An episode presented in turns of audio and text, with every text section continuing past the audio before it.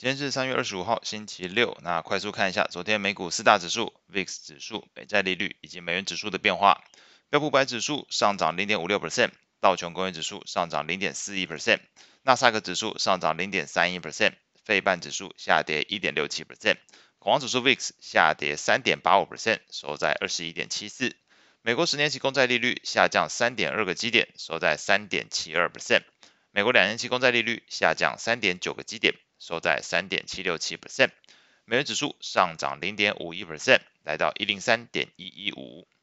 美股部分，那市场是再度燃起对于欧洲银行股可能暴雷的一个担忧。那这次市场的焦点是落在德意志银行身上。那德银呢，在昨天股价下跌八点五三 percent，是连续第三天下跌。那这个股价也从三月以来已经蒸发两成。那昨天在德银的信用违约交换部分，单日涨幅创历史新高，同样是反映出市场对于德银暴雷的一个担忧程度。对此，欧洲央行行长拉加德以及德国总理都同时向市场喊话。那拉加德是强调，即使市场持续动荡，但是由于这个欧洲央行监管完备。欧元区银行在资本跟流动性上都相当强劲，同时这个欧洲央行也有政策工具，能够在必要时候提供流动性。那一番发言似乎缓解了一部分市场担忧。那另外在美国部分，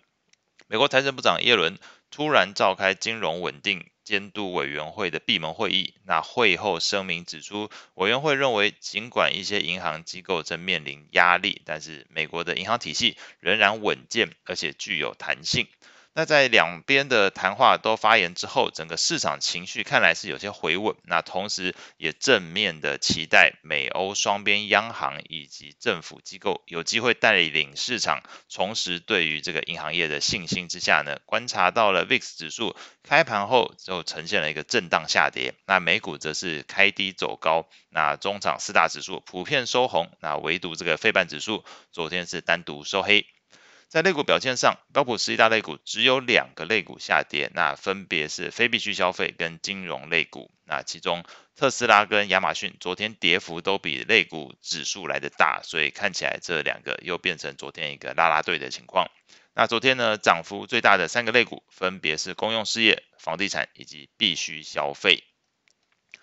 债券市场部分，那受到欧洲银行业有可能暴雷，那使得避险操作转强。那不过整个市场后来是对于央行跟政府的政策工具信心有所回升之下呢，美债利率昨天日内呈现一个 V 转形态哦，那先迅速的往下，随后开始做一个往上拉的情况，但是还是稍微收跌。美国十年期公债利率盘中一度下跌十四点六七个基点，那最终收盘是下跌三点二个基点，收在三点七二 percent。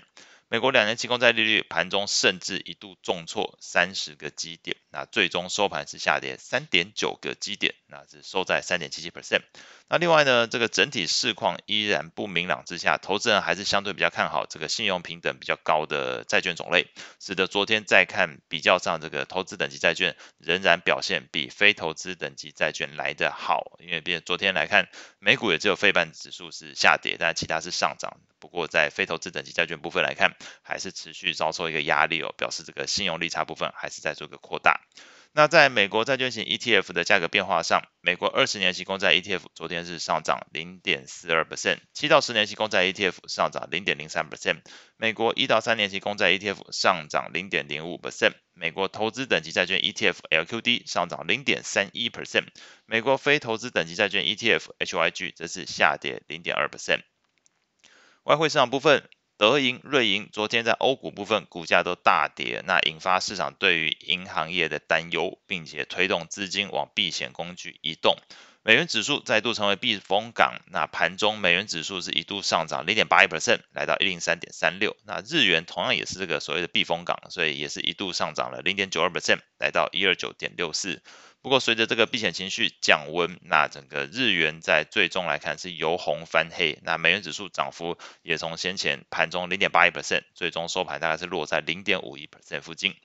那在汇率型 ETF 的价格变化上，美元指数 ETF ETF UUP 是上涨零点六一 percent，欧元是下跌零点七三 percent，英镑上涨零点二三 percent，日元下跌零点五八 percent，瑞郎下跌零点四一 percent，澳币下跌零点六 percent，加币下跌零点一一 percent。那另外呢，黄金的 ETF 是下跌一点一三 percent。